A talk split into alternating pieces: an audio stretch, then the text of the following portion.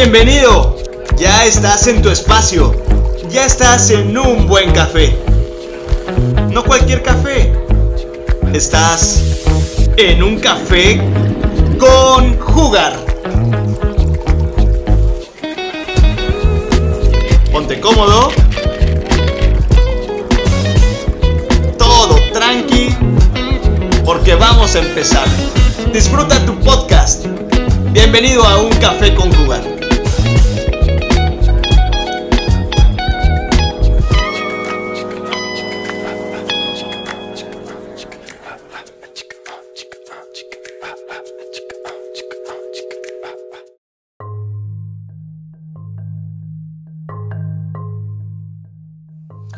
Tal amigos? ¿Cómo estás? Hace rato que ya nos habíamos escuchado, ya estamos en otras redes sociales como TikTok, Un Café con Jugar, ahí también nos puedes seguir.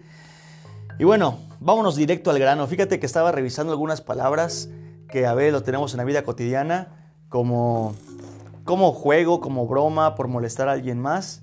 Y me pareció interesante poder compartir contigo esto y sobre todo con las relaciones interpersonales que tanto hemos tocado aquí en Un Café con Jugar. La palabra imbécil. La hemos usado entre la mofa, entre el juego, a veces en serio. Y tiene una connotación bien, bien fuerte, bien ruda, bien pesada y que ahora mismo escucho prudente podértela compartir y de aquí desglosar todo un tema. Fíjate que los griegos ocupaban la palabra imbécil para todas las personas que usaban un bastón. ¿Qué? Sí, así como lo escuchas.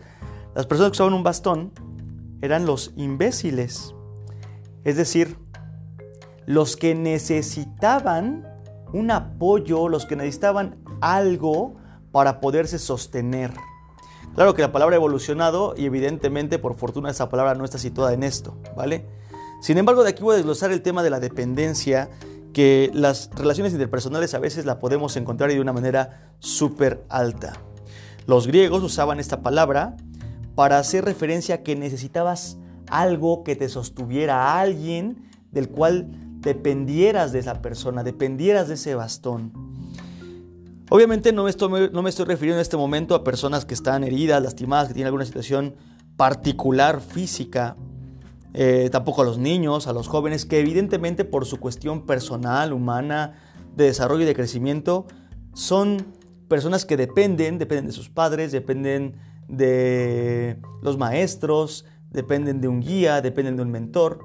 No me refiero a esta parte eh, de ese sector poblacional. Me estoy refiriendo al tema de los adultos, adultos sanos, que muchas veces, ya siendo adultos, a veces seguimos siendo dependientes de otros adultos. Y la palabra es bien fuerte porque entonces lo, lo que mejor nos puede quedar cuando tenemos una circunstancia como esta es la palabra imbécil.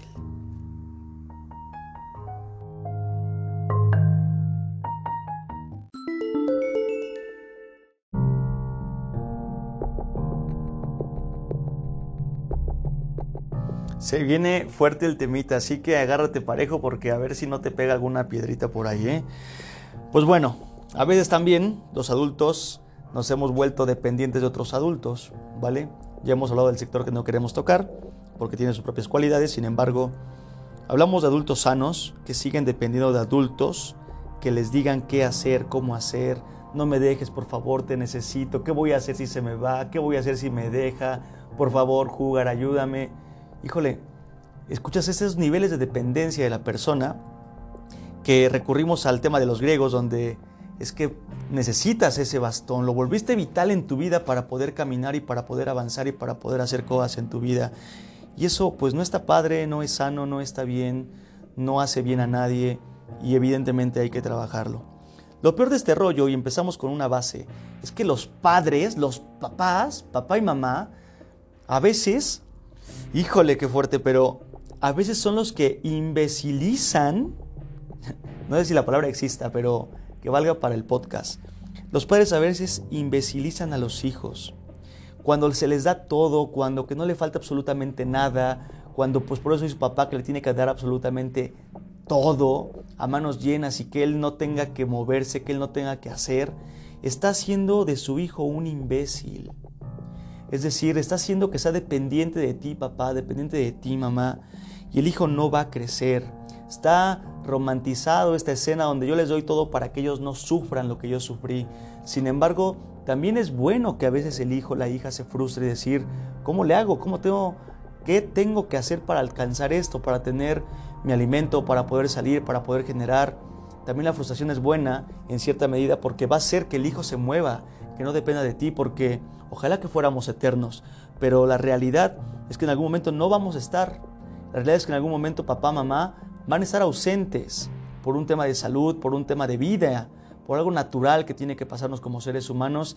Y entonces el hijo, ¿qué va a hacer? Por darles todo, a veces los dejamos sin las herramientas para poder vivir. Así que darle a los hijos todo, resolverles absolutamente todo, y que ya tienen una mayoría de edad, que ya tienen un intelecto, que tienen capacidades, también es hacerlos de una manera, pues llamarlo así, como el tema que estamos tocando, es hacerlos imbéciles, hacerlos dependientes de mí para que no se me vayan, para que los tenga aquí por completo. Y aunque diga que quiero hacerlos volar, a veces pues los sigues imbecilizando para que no lo hagan y, y siempre estén dependiendo de tu persona. Así que hay que tener mucho cuidado con el tema educativo de cómo estamos haciendo los que son papás, los que son mamás, eh, cómo están haciendo el tema de la independencia del hijo. Llega un momento en la vida en que, tiene que volar, que tiene que decir, sale a ver cómo genero una economía, cómo genero un tema laboral, cómo genero cuidar mi propia persona, responsabilizarme por, por mi propio ser, yo comprarme mis cuestiones de aseo personal, yo ver mi tema de alimentación, yo empezar a generar mi vida económica estable, sana, provechosa, favorable. Así que a veces, muchas veces, los papás corren una grave y alta responsabilidad con la dependencia que los hijos después tendrán con un tema de pareja, con un tema de relaciones interpersonales y a veces lo peor, hacia, hacia la misma figura paternal y maternal. Y aunque está bonito, pues porque mi hijo me sigue pidiendo permiso, pero tu hijo tiene 23. A ver, esto ya no está tan sano, esto ya no está tan bien. Es que mi hijo siempre me está avisando, me está diciendo cómo está, dónde está, y yo soy la que le, le está dando el dinero, la que digo, bueno, tú diviértete porque yo no pude híjole, no sé qué tan bien le estemos haciendo en un factor como este a la hija, al hijo.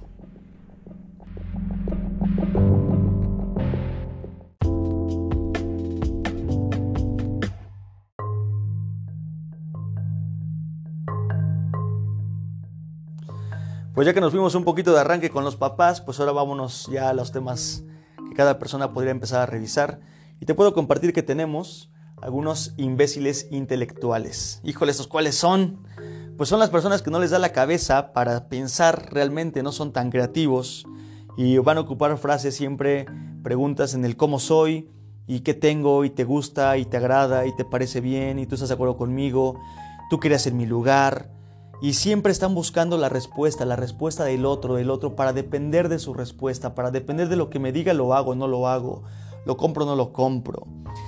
Incluso los imbéciles intelectuales llegan a armarse de un grupo de asesores a los cuales a todo mundo le andan preguntando, oye, ¿cómo ves? ¿Me compro el rosa o el amarillo? No, pues que el rosa. Ah, sí, gracias. Oye, manita, fíjate que me quiero comprar tal vestido. ¿A ti cuál te gusta? ¿El? A ver, ya te dijo uno y luego vas con otro y luego vas con otro. El rosa el amarillo, el rosa el amarillo, el rosa el amarillo. Llego mi encuesta, mi encuesta en Insta y entonces, ¿cuál me compro, amigos? ¿El blanco o el negro? ¿El azul o el café? Eh, ¿voy al cine o me voy a pasear con mi novio? A ver, este imbécil intelectual donde entonces le tienen que dar las ideas masticadas, las ideas casi trituradas para que la persona solo ejerza y descargan sobre la persona que le está diciendo qué o qué, qué sí o qué no hacer la grave responsabilidad de la decisión. A eso lo llamaremos como imbéciles intelectuales, donde la parte intelectual se la ceden por completo a otro porque no tienen la capacidad independiente de poder eh, decidir, la capacidad independiente de poder decir que sí, que no, que toma, que opta o que, o que deja. No confundamos la amabilidad con esa dependencia, ¿vale?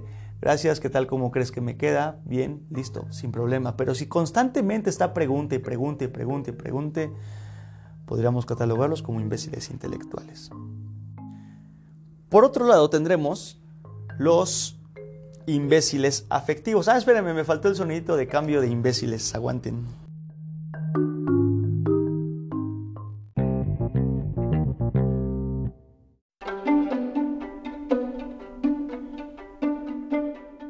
Bueno, pues ahora sí, después del sonidito, tenemos los imbéciles afectivos.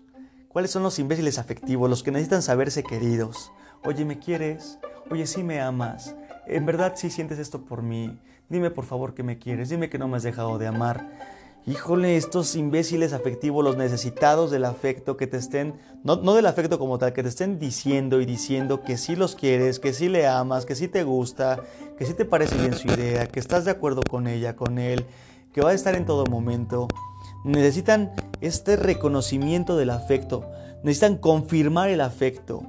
Dime que me vas a amar toda la vida, dime que nunca me vas a dejar, dime que siempre vas a estar para mí.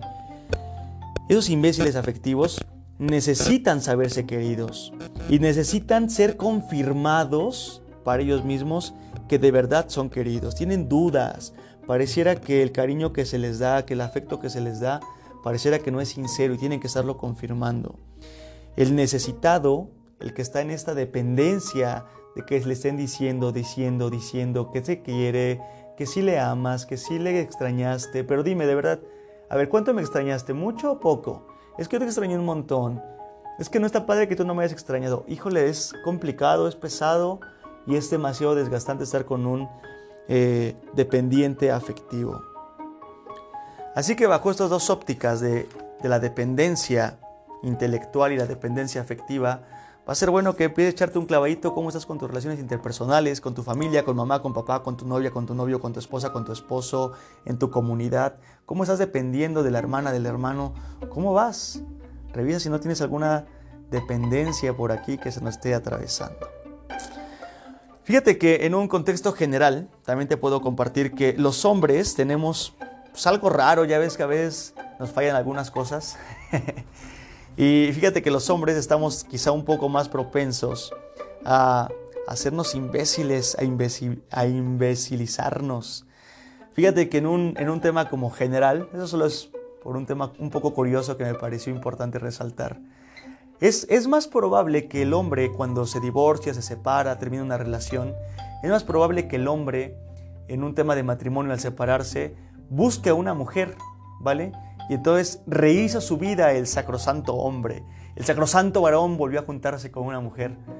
Es más, es más visto esta parte que el hombre buscó una compañera con quien amarrar, con quien hacer, con quien seguir la vida. Eh, porque tal vez no es amor, ¿sabes? Sino porque tal vez necesita de esta otra parte, necesita quien le haga de comer, necesita con quien dormir, necesita saberse acompañado. Y a veces, también por un tema de estadística, la mujer se divorcia y sale adelante. Basta que empiece a ver cómo generar la parte económica, cómo generar el tema de estabilidad personal, laboral, financiera. Y, vas a escuchar las frases donde yo no quiero un hombre, yo necesito sola. Yo no, yo necesito sola. yo me basto sola, yo puedo conmigo mismo. Otro hombre, pues ¿para qué? ¿Para qué si ya lo tuve? No estoy diciendo que ni el hombre ni la mujer estén bien o estén mal. No estamos metiéndonos ahorita a qué es lo que sucede ahí. Simplemente en un tema general, a veces el hombre, pues sí, la neta es que tenemos una tendencia más a, caer en esta parte de hacernos un poco imbéciles, un poco que necesitamos este bastón para poder caminar, porque si no la vida se nos va y parece que nos estamos muriendo. Y la mujer, en lo general, a veces sale mucho más rápido y dice, no, yo puedo y puedo sola. Y se empodera y perfecto, esto va dando como buenos bríos de decir, perfecto, caminas bien y vas caminando bien. Realmente nunca lo necesitaste, simplemente has querido compartir la vida con alguien.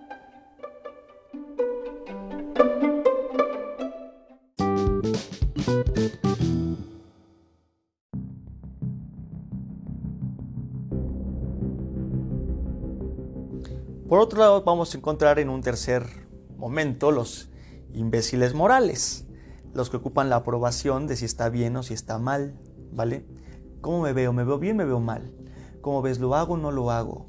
¿Será bueno hacerlo o no será bueno hacerlo? ¿Tú qué opinas? Híjole, no estaré mal. Híjole, no será demasiado. Esos imbéciles morales ocupan la aprobación para poder decidir. Necesitan que les diga que está bien o que está mal. Y a veces lo peor es que dices que está mal que lo hagas. Y dices, bueno, pero pues lo voy a hacer. O sea, ocupan la aprobación ocupan que le digan y ocupan como este que me acompañes en mi mala, por así llamar por ahora, una mala decisión, ¿no? Como ves, me compro este coche o me compro el otro. pareciera que tienen que estar sintiendo la aprobación de la persona, de la parte social, que les digan que sí, que no, que correcto, que incorrecto, que es bueno y que no es tan bueno. Esto lo vamos a llamar como un imbécil o un dependiente para que no suena tan feo. Las dos suenan feos, la neta. Un dependiente moral. Y acuden pues constantemente a la persona que les complace en esto, la persona que también le dice, híjole manita, ¿cómo le hago? ¿Tú cómo ves? Es que fíjate que voy a hacer sí o no. ¿Lo ves bien, lo ves mal?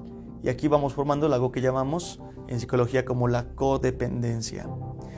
Fíjate que sería bueno, interesante y concreto saber que siempre, siempre se puede vivir sin el otro. Grábate esto bien en la cabecita. Siempre se puede vivir sin el otro. Esto va a ir para TikTok. Y quien tiene que saberlo, que se puede vivir sin el otro, eres tú y el otro. ¿Vale? Los dos tendríamos que saber que podemos vivir sin nosotros. ¿Vale? Siempre se tendría que saber que podemos vivir sin el otro.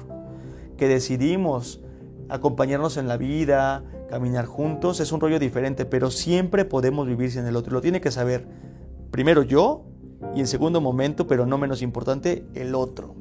Jorge Bucay, en muchos de sus escritos, dice, el amor es positivo y maravilloso siempre, pero también es cierto que se puede ocupar como la excusa perfecta para maquillar de forma bonita la dependencia que tengo con la otra persona. Me gusta mucho la frase que dice que el que ama no necesita y el que necesita, pues no ama. Fíjate que pues en la vida estaría padre que la gente que yo quiero, pues también me quisiera. Eso sería como, wow, el combo perfecto, ¿no?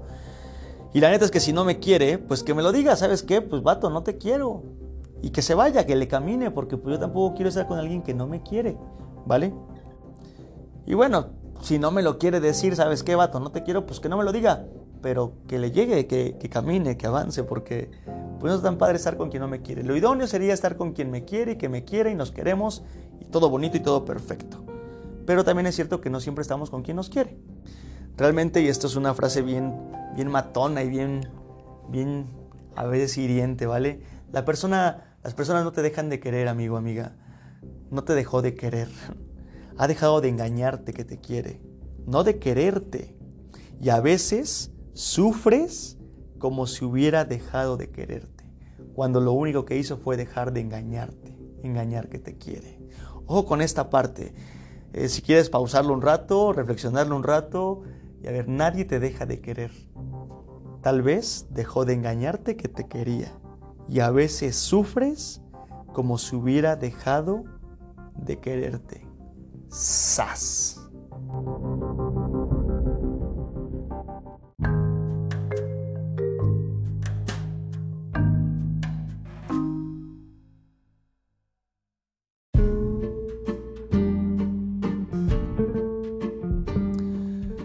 Vamos a ir encontrando en esta dependencia que a veces podemos tener altas, bajas, con algunas personas en particular.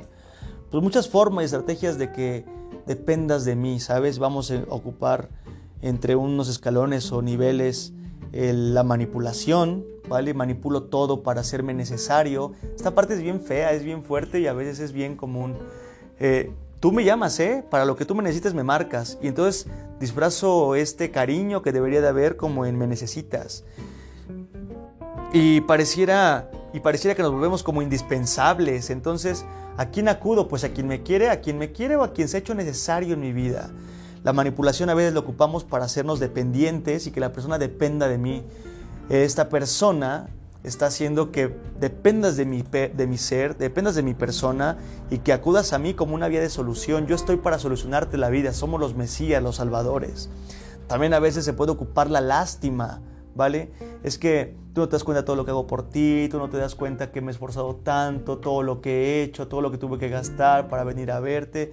A ver, tú lo decidiste, mi hija, tú lo decidiste, mi hijo, así que hay que ponerse las pilas y dejar de ocupar la lástima para generar dependencias. O peor aún, un poquito más profundo, el miedo, ¿vale? Es que si me dejas me voy a matar y si se, va a ser tu culpa si un día amanezco muerto, amanezco muerta. Y sabes qué, sin ti no tiene razón la vida. A ver, no grabemos miedos ni culpas innecesarias. No, hagamos, no nos hagamos dependientes ni hagamos dependientes a las personas. O peor aún, nos vamos al más profundo que es el odio. Es que aunque tú me odies, yo estoy aquí porque yo te amo, porque yo te quiero, no importa que tú me des sus desprecios. Híjole, esto ya suena como a telenovela de una cadena televisiva específica donde el puro drama, puro drama. Pero es cierto, ¿vale? Entonces yo, pues por sentirme un poco culpable, porque tú das todo por mí y yo no estoy siendo suficiente, pues, pues bueno, ya se creó una dependencia y una codependencia y entonces ahí estamos y ahí vamos medio nadando en la vida y realmente, puff, somos personas que se han hecho codependientes. Cuando la búsqueda de tu mirada se transforma en dependencia, el amor se transforma en una lucha de poder. Y ya valió el amor. De poder porque va a entrar la manipulación, el sufrimiento, el abandono, el miedo. Cuida, cuida cómo tienes sus relaciones. Tú que me estás escuchando y tienes ahora, pues esto que te puedo compartir y también es confrontante para mi persona. Eh, pues revisemos cómo estamos con nuestras personas, con la gente que nos vamos rodeando, cómo estamos con mamá, con papá, con el padrino, la madrina, cómo estamos con la novia, el esposo, la esposa, la pareja, en tu comunidad. Revisemos cómo estamos nuestras relaciones interpersonales y si hay que pedir ayuda y si hay que ver cómo caminar esto, dale, sin miedo, ¿vale? Hay que tener claro, hay que tener muy claro que siempre se puede vivir sin el otro y eso lo tienen que saber tú y el otro. Que estés muy bien, yo soy Jugar, me encuentras en las redes sociales, en Instagram uncafe.jugar, no es cierto, un café con jugar, Facebook un café con jugar. Y en TikTok ahora TikTok un café con jugar, ¿vale?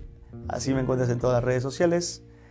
Y bueno, pues ojalá que esto sea de provecho, ojalá que te pueda servir, te sea funcional y que te sea confrontante si es necesario y de aquí también actuante. Nos vemos en la próxima, que estés muy bien. Hasta luego.